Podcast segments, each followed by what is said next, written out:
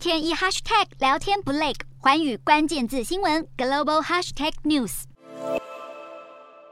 日本参院选举进入倒数，各党纷纷抓紧最后一周，奋力冲刺拉票。根据读卖新闻和日经新闻合作的最新民调，自民党的席次渴望从目前的五十五席增加到六十席，公民党预计可以拿下十到十五席，也就意味说，自民党和公民党共组的执政联盟有望在参院改选的一百二十五席中拿下六十五到八十席，远远超出过半席次所需的五十六席。另外，主要在野党立宪民主党预计可以拿下十三到二十四席，席次不会有太大的变化。保守派反对党日本本维新会则紧追在后，预计能够获得十一到十九席。日本首相岸田文雄上任才九个月，这场选举将代表他上任以来的成绩单。从民调来看，执政联盟席次渴望大增，有助于岸田推行新资本主义等重要政策。不过，这也不代表岸田内阁能够高枕无忧。受到高通膨等经济问题影响，各家民调都显示，岸田政府先前的高支持率已经出现下滑趋势。NHK 最新调查显示，岸田政府的支持率下滑到百分之五十，等于是两周内下滑九个百分点。日本新闻网的民调也显示，对于政府应对通膨的方式，只有百分之二十的受访者表达满意，不满意者则高达百分之六十七。民众对生活成本问题的不满，对岸田来说是不小的打击。要是经济问题导致选情反转，让自民党无法增加席次，岸田的地位和对政策的掌控权也就变得岌岌可危。